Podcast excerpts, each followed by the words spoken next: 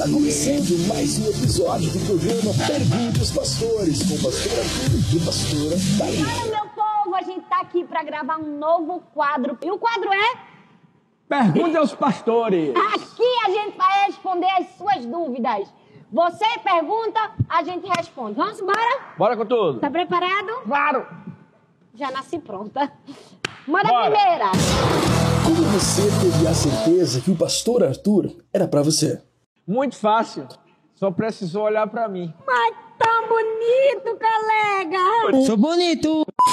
Bom, essa é uma pergunta que muitas pessoas me fazem. É, não necessariamente como eu tive certeza que Arthur era pra mim, mas como ter certeza que aquela pessoa é a pessoa de Deus pra mim. Eu acho que essa certeza não é uma coisa que vem instantânea. Esse é o maior problema das pessoas. Elas acham que elas, assim, elas vão olhar, elas vão se apaixonar. Tenho certeza que aquela pessoa é pra mim. Não. Eu acredito que essa certeza é um processo. Passa por algumas fases.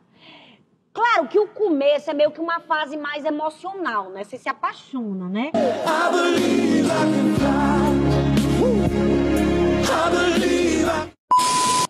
Você olha, né? Gosta, não gosta, né? Esse, esse começo é uma fase muito emocional, que a gente não tem muita certeza. Depois, eu acho que gente vai se conhecendo melhor, conhecendo o outro.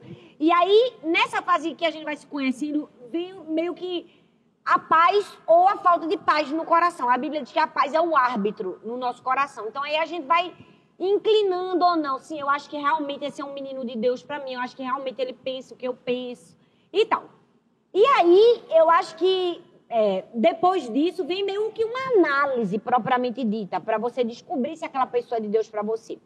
Eu acho que o maior erro disso é que as pessoas espiritualizam demais a coisa. Elas acham que assim, só vão descobrir que aquela pessoa é de Deus pra ela se Deus der um sinal. Tem gente que acha que Deus vai descer do céu e escrever na parede, Luana. Não, gente, que Deus não vai fazer essa palhaçada, não, né não? Deus até pode fazer, porque eu não vou colocar Deus numa caixinha. Deus pode escrever na parede o nome? Pode. Deus pode usar alguém para dizer? Pode. Mas eu acredito que essa certeza é um processo que você vai conhecendo e Deus vai falando ao seu coração. Eu sempre aconselho quem vem me procurar aqui na igreja, né, amor, e pergunta como eu sei, eu digo, faça uma análise. O que é uma análise? Vou dar um jogo simples e prático para você. Por exemplo, uma vez uma pessoa me perguntou isso. Ela tinha vários pretendentes e tal, e várias meninas que gostavam dele, ele estava na dúvida. Eu não sei se é fulana, se é cicrana, se é o betão, eu não sei escolher. Eu sei que essa não é a realidade da vida da maioria das pessoas, né? Vamos falar sério, né? Que nem todo mundo tem 10 pretendentes. Mas tá difícil arranjar um pretendente, né? Que dirá 10. Mas se você tem mais de um e não sabe qual é a pessoa certa, eu sempre digo o seguinte: põe o nome das pessoas, duas, três pessoas. E coloca aqui do lado, num papel, os requisitos. Ou seja, primeiro requisito, se é uma pessoa que tem vida com Deus, aí você vai respondendo para cada pretendente. Vida com Deus é um requisito primordial, porque vida com Deus não é ser crente, né? Vida com Deus, tem muita gente que acha que é crente, mas infelizmente está com de devocional atrasado, tá com a vida toda troncha e amarrada. Então, vida com Deus é aquela pessoa que tem integridade, é aquela pessoa que tem compromisso com Deus, aquela pessoa que vai na igreja, que ela serve, que ela tem uma vida diária devocional com Deus, enfim. Põe lá, vida com Deus. Outro requisito, família. Família é uma coisa muito importante, não é verdade? Demais. Afinal, a pessoa vai casar com a família também, né? Você vai ter sogra, sogro, cunhados e pro resto da vida. Então, põe a família. E aí você vai respondendo de cada pessoa. Se aquela pessoa, a família é ruim, já bota o X. Já bota o X, que tem gente que tem uma família processada. Tem ou não tem? Já marca o X. Aí vai pro próximo requisito. É, diz um requisito aí. Família, vida com Deus. É trabalhador, né? No fim, pega a fulana. Deu quantos requisitos? Deu cinco. Cicrana, conta. Quem tiver mais requisitos, geralmente é a pessoa mais indicada para você. Eu não estou dizendo que você vai dizer que a vontade de Deus para uma pessoa é um jogo de nome, lugar, objeto. Não. Eu estou dizendo a você que é um processo. Você conhece, você se apaixona, você analisa, você estuda, você ora. Você escuta Deus falar com você, sente paz ou não e aí decide. É isso. Não é não, amor? Desse jeito. Simbora, manda a próxima. O que fazer quando o namoro está ficando sem Uma graça? piada. Conta uma piada, faz um show de comédia. Assiste o Whindersson Nunes. Primeiro tem que ver que, qual é a graça que você quer no seu namoro. É meu filho. verdade, boa! Que tipo de graça Boa. você está sentindo falta?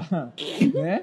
Espero que não seja graça Vergonha da carne, de nada disso. Porque se você está dizendo que está sem graça porque, ah, pastor, porque só fica no beijinho, vai beber um suquinho de limão, Maracujá é melhor. maracujá, vai tomar um banho bem frio, abençoado. É verdade, É. tem que descobrir que graça Mas, é essa. mas é, a primeira coisa que você vai ter que identificar é, é, qual é a graça, o que está acontecendo, que está esfriando o seu namoro.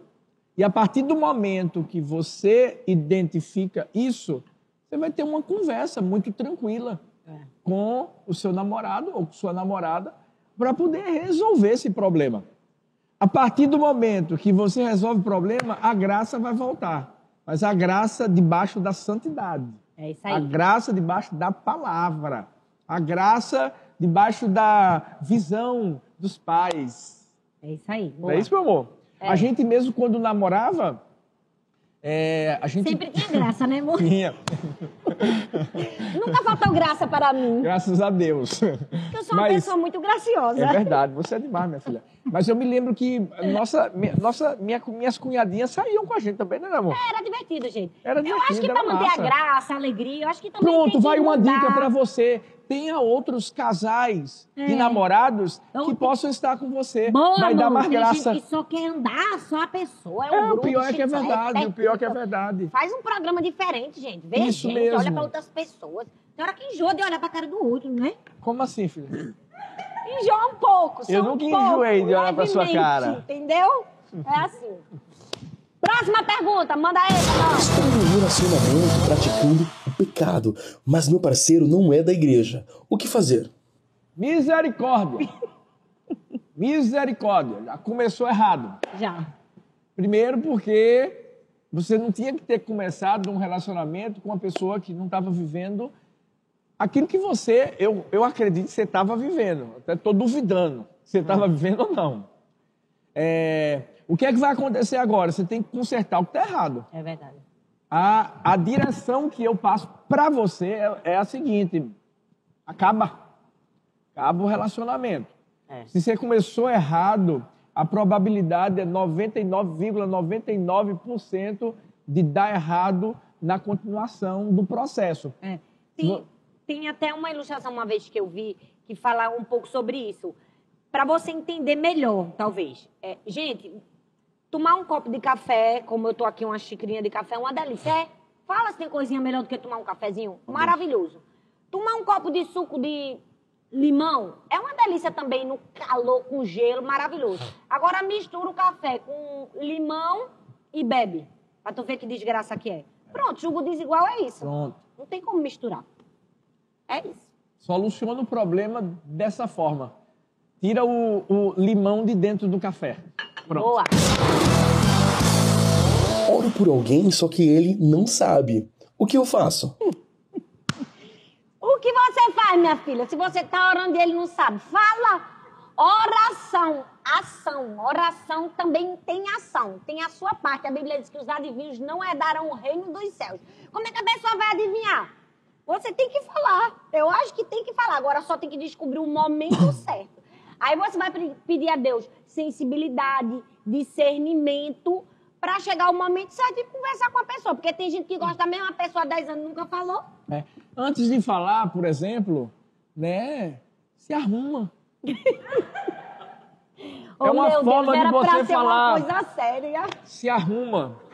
Você se arruma, bota um perfume muito Cheiroso. cheiroso. Mas Faz uma chapinha no cabelo.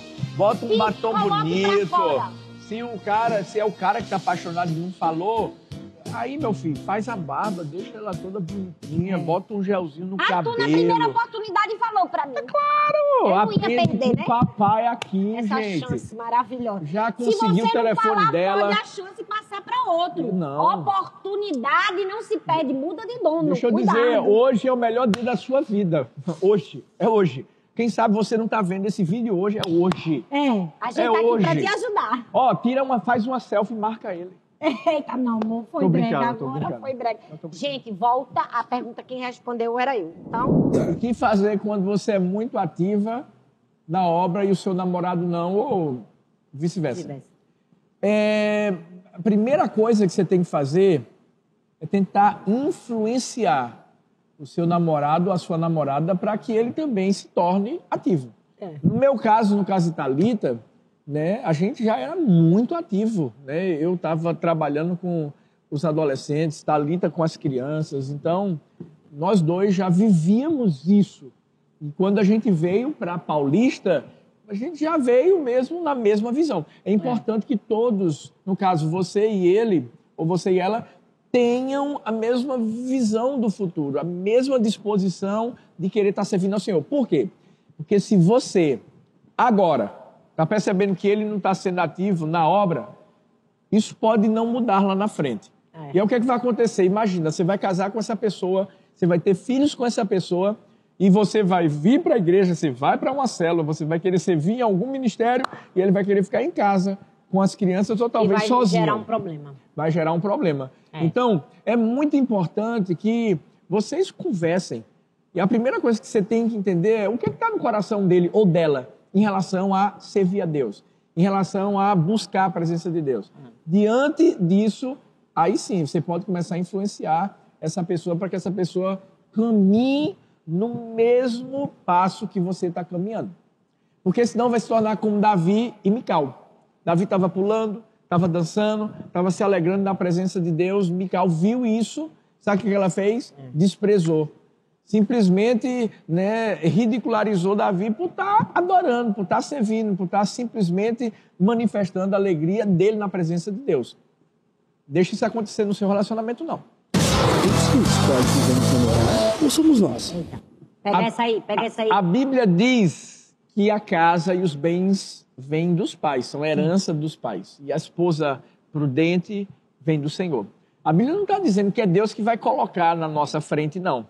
A Bíblia vai mostrar que Deus já preparou, preparou o homem de Deus, a mulher de Deus para nós.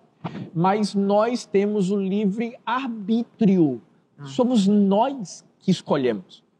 Diante disso, a verdade é que você vai ter que agir, você vai ter que fazer alguma coisa para encontrar a pessoa que Deus já preparou para você. Eu, quando vi Thalita pela primeira vez, eu sabia que Deus tinha Apaixonou. preparado ela para mim. Me Apaixonou. apaixonei, os quatro pneus, os tempos. Agora, agora, eu depois tive que fazer algumas coisas, né? Mostrar a, pose de galã que eu tenho, etc. O olhar conquistador. Meu Deus. Sabe? O que é que ele quer dizer, gente? Que realmente é Deus que tem a pessoa perfeita pra É. gente.